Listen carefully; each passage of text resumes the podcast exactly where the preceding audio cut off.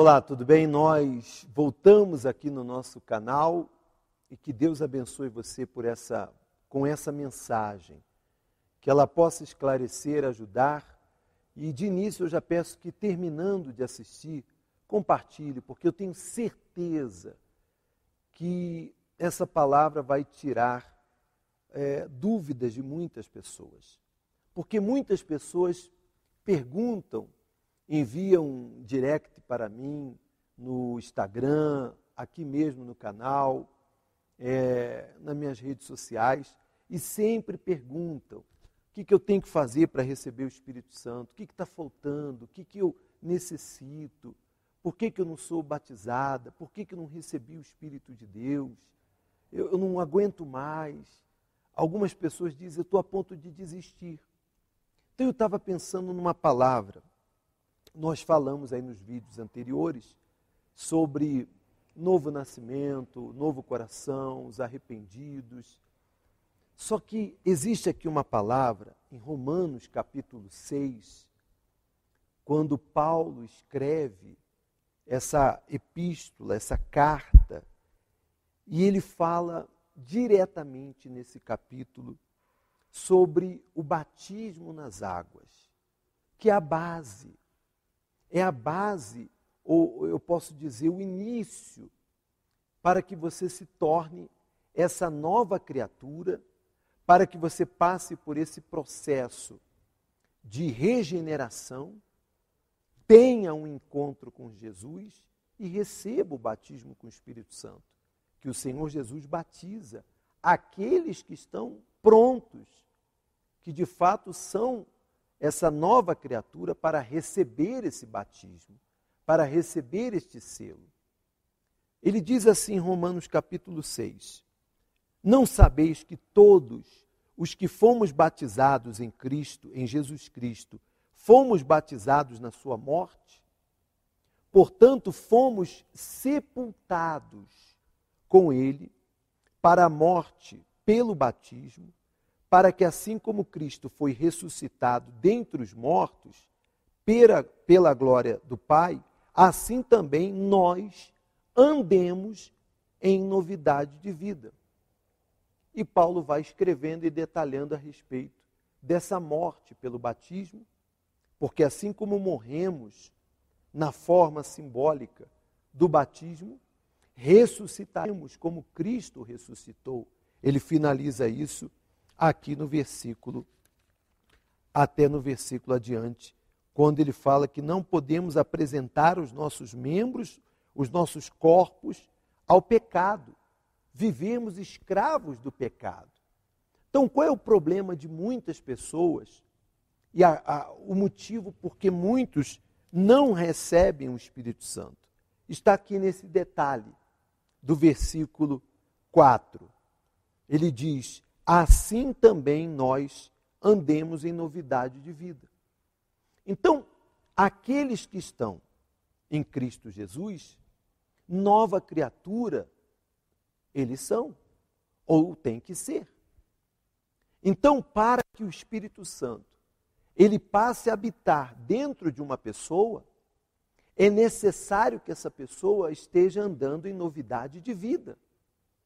E o que é essa novidade de vida?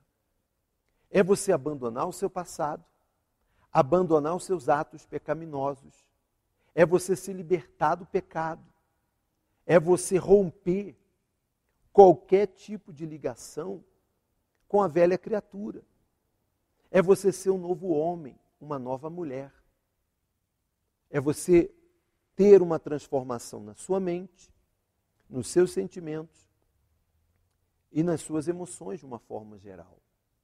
Por exemplo, quantas pessoas que carregam dentro de si a mágoa, o ressentimento, não conseguem perdoar, não conseguem olhar para outra pessoa que lhe ofendeu, que lhe traicionou, que lhe cometeu uma injustiça, com bons olhos. Não consegue nem, nem tocar no nome da pessoa.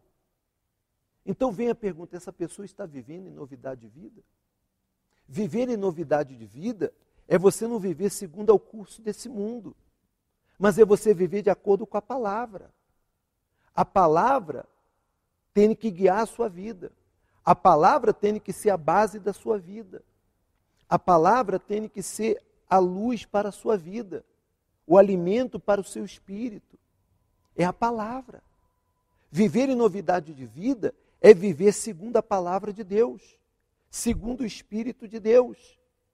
Não viver segundo o curso desse mundo, onde você sabe que é uma troca de valores, aonde você sabe que é uma troca de tudo.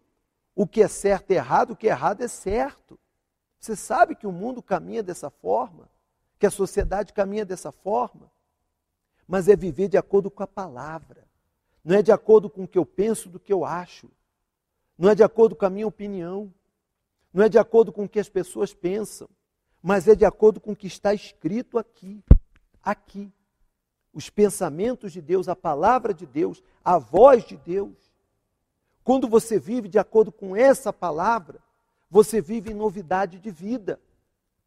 E se você vive em novidade de vida, porque você é uma nova criatura, porque você foi regenerado, começando pelo batismo nas águas, porque você foi liberto, então você vai seguir buscando e, e, e com toda certeza o Senhor Jesus batizará você com o Espírito Santo.